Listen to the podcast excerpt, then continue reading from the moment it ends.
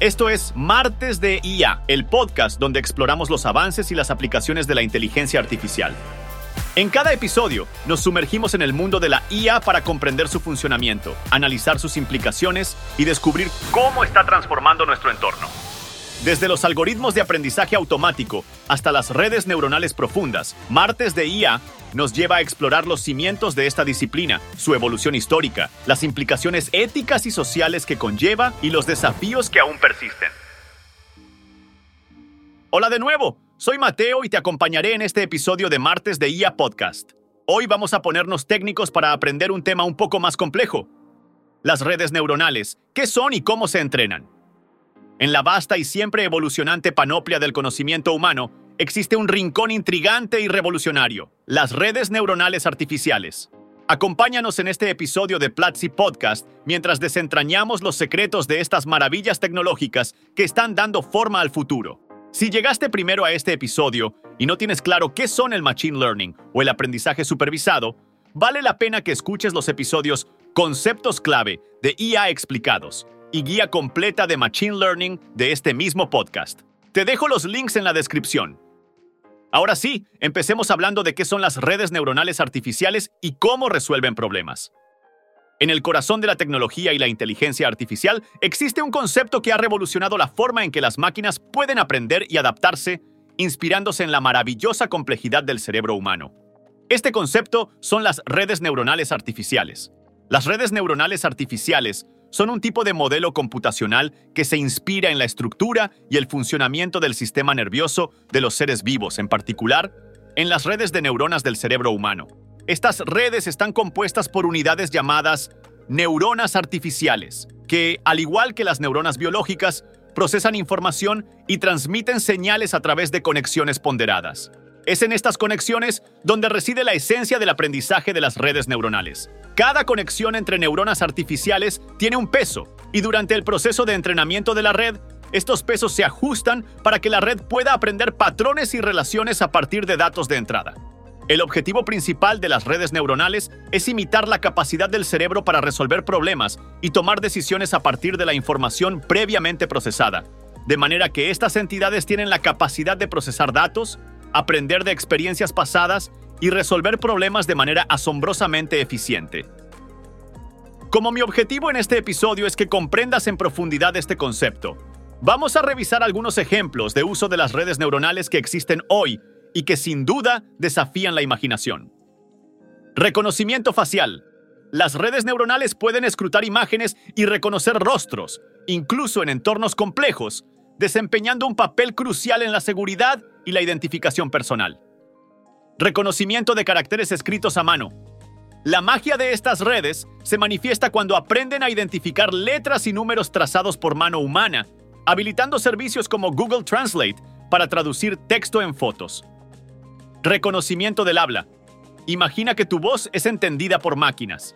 Esto es posible gracias a las redes neuronales que procesan y reconocen patrones en ondas sonoras, permitiendo asistentes virtuales como Siri y Alexa. Reconocimiento de imágenes. Estas tienen la habilidad de clasificar imágenes en categorías, detectar objetos e incluso diagnosticar enfermedades en radiografías médicas. ¿Acaso esto no te vuela la cabeza? Como estas, existen muchas otras aplicaciones de las redes neuronales en nuestro día a día. Si lo pensamos así, no es extraño que estas redes se hayan convertido en la columna vertebral de la transformación tecnológica en nuestra sociedad.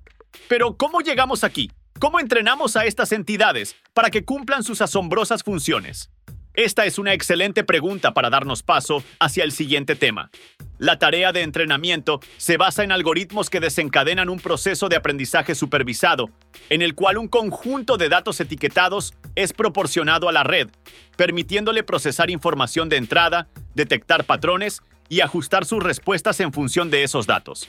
Este proceso, conocido como retropropagación o backpropagation, es el pilar fundamental del aprendizaje en estas redes. A medida que se les suministra más información y retroalimentación, su capacidad de predicción y respuesta se perfecciona. Pero, ¿cómo se comparan estas redes neuronales artificiales con el prodigio biológico que es el cerebro humano? Aunque inspiradas por la naturaleza, son entidades distintas en su esencia y funcionamiento. Las redes neuronales artificiales están compuestas por neuronas artificiales, cada una conectada con precisión a otra y con su peso particular. A diferencia de las neuronas biológicas, estas son componentes puramente de software. Parece un buen momento para adentrarnos en tecnicismos, pues estas redes se dividen en varias categorías, cada una con un propósito específico. Primero, el perceptrón. Esta es la red más elemental, con una única neurona. Segundo, las redes neuronales de avance o perceptrón multicapa. Estas poseen múltiples capas de neuronas sigmoides, lo que les permite resolver problemas no lineales. Acá voy a abrir un paréntesis para ahondar en este término de neuronas sigmoides. No quiero que te pierdas ningún detalle. Las neuronas sigmoides son un tipo específico de unidad de procesamiento utilizado en las redes neuronales artificiales, una función matemática que toma un valor real como entrada y produce un valor en el rango de 0 a 1 como salida. Esta función tiene una forma de S característica en su gráfica, de ahí su nombre. Habiendo aclarado esto sobre las redes neuronales de avance o perceptrón multicapa, continuemos con la siguiente categoría. Tercero, las redes neuronales convolucionales. Son utilizadas para el procesamiento de datos en forma de cuadrícula, perfectas para el reconocimiento de imágenes. Y cuarto, las redes neuronales recurrentes, caracterizadas por bucles de retroalimentación entre neuronas, son esenciales para el reconocimiento de voz y la traducción de texto. Ahora, enfoquémonos en una duda genuina que muchas personas hemos tenido. ¿Qué distingue a las redes neuronales del deep learning? Pues bien, la diferencia fundamental radica en la profundidad de sus capas. Una red neuronal se considera de deep learning cuando consta de más de tres capas, lo que le confiere una capacidad de aprendizaje más profunda.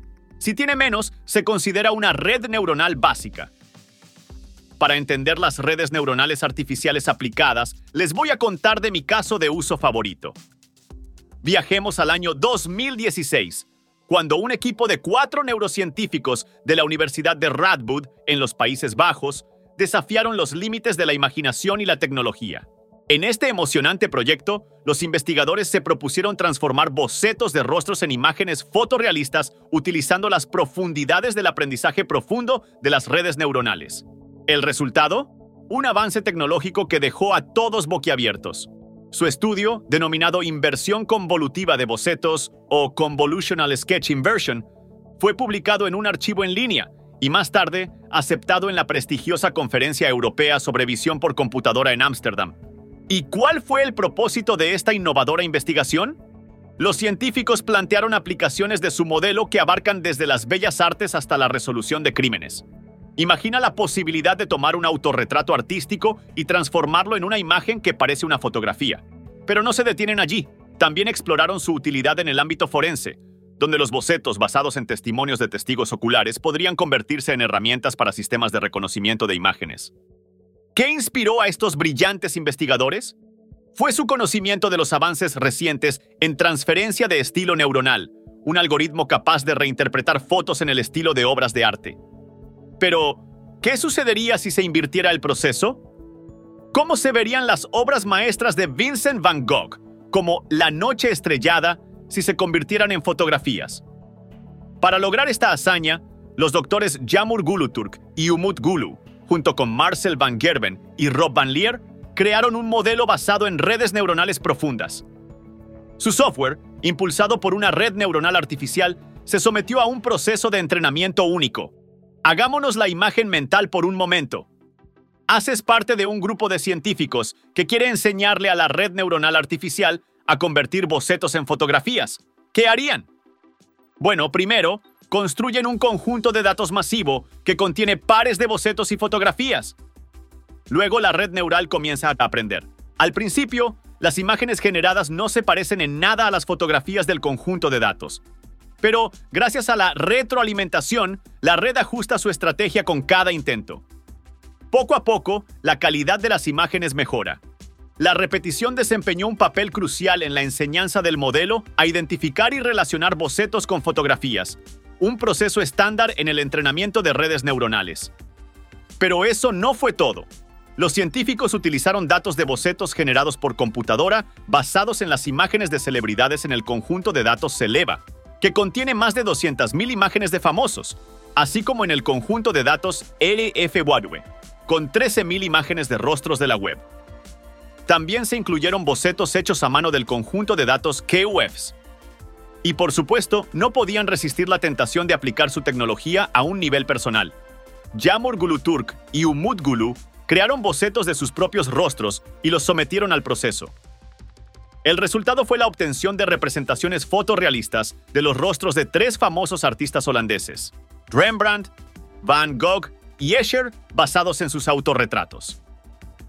Este emocionante proyecto no se detiene en la investigación. Los científicos también están buscando formas de llevar su trabajo al mercado.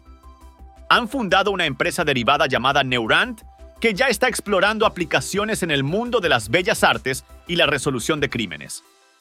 Este caso de uso de las redes neuronales artificiales me gusta porque nos muestra cómo la tecnología puede superar las fronteras de la imaginación, transformando bocetos en obras de arte foto realistas y brindando una nueva perspectiva a la aplicación del aprendizaje profundo en nuestras vidas.